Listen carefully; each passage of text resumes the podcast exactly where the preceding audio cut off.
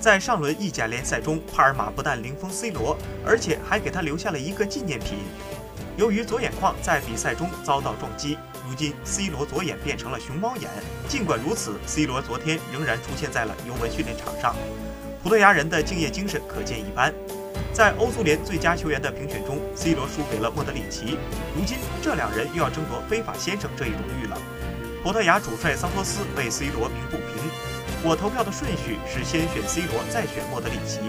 莫德里奇是个非凡的球员，所以我选他作为第二名。但 C 罗才是最佳球员，他这个赛季表现非常出色，尤其是欧冠。